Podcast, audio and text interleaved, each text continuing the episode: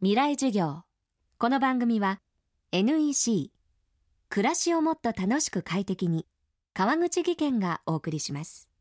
月曜日 Chapter 1未来授業。月曜から木曜のこの時間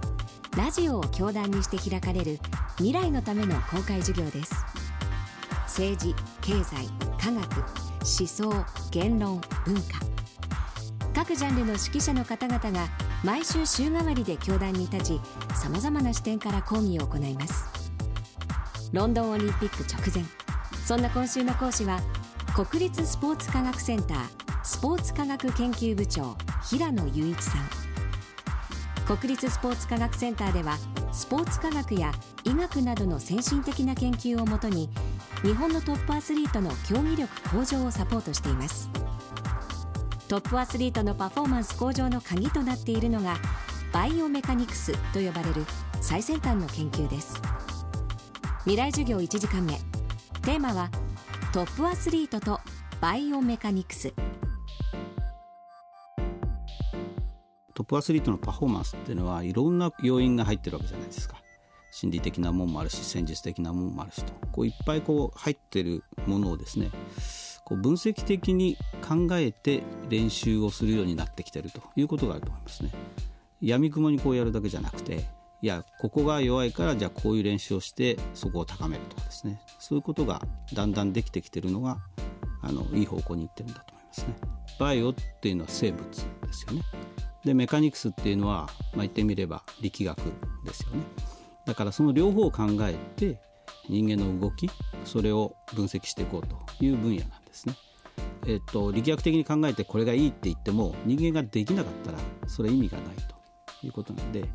まあ、主には筋肉の働きですよね。そこをま分析してでいやこういう動きが合理的だなっていうことを追求していく分野ですね。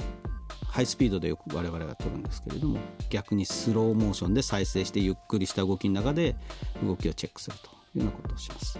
例えばボールを投げる時のスナップのこう手首の動きがありますよねそこなんかは手首を動かすための筋肉の働きっていうのは大した影響力がなくて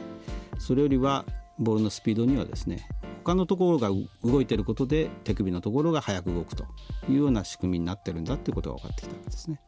まあ、第一段階はその現象をとにかく捉えるということですね測定するということだと思いますね。でそれをまあ分析していい動きを明らかにする。これが第2段階だと思いますね。で第3段階はそれを今度は選手の方にフィードバックしなくちゃいけないですね。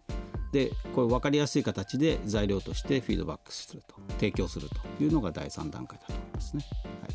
はい、例えばですねウェイトリフティングでこうバーベルを持ち上げますよね。その時にまっすぐ上げた方が効率的だろうと。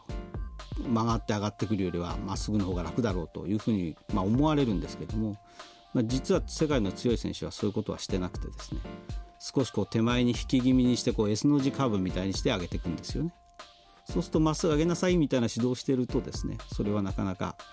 本当の意味で合理的ではないというようなことになってしまうんです。ただしですね世界の人たちがこうやってるからって言ったらいつまでも後追いなんですね。その人たちを超える何かこうアイデアっていうのをやっぱり作っていかないとトップにはなれないということだと球にあふれるたくさんの情報。数字も文章も動画も感情も。そんなビッグデータを集めて組み合わせて分析して新しい価値を創造する。それが NEC のビッグデータソリューション。情報をもっと社会の力に。NEC こんにちは。新井萌です。地球にも人にも優しい OK 網戸で気持ちのいい夏を送りましょう。萌えは網戸でエコライフ川口技研の OK 網戸。網戸買うなら OK 網戸。未来授業。この番組は NEC 暮らしをもっと楽しく快適に川口技研がお送りしました。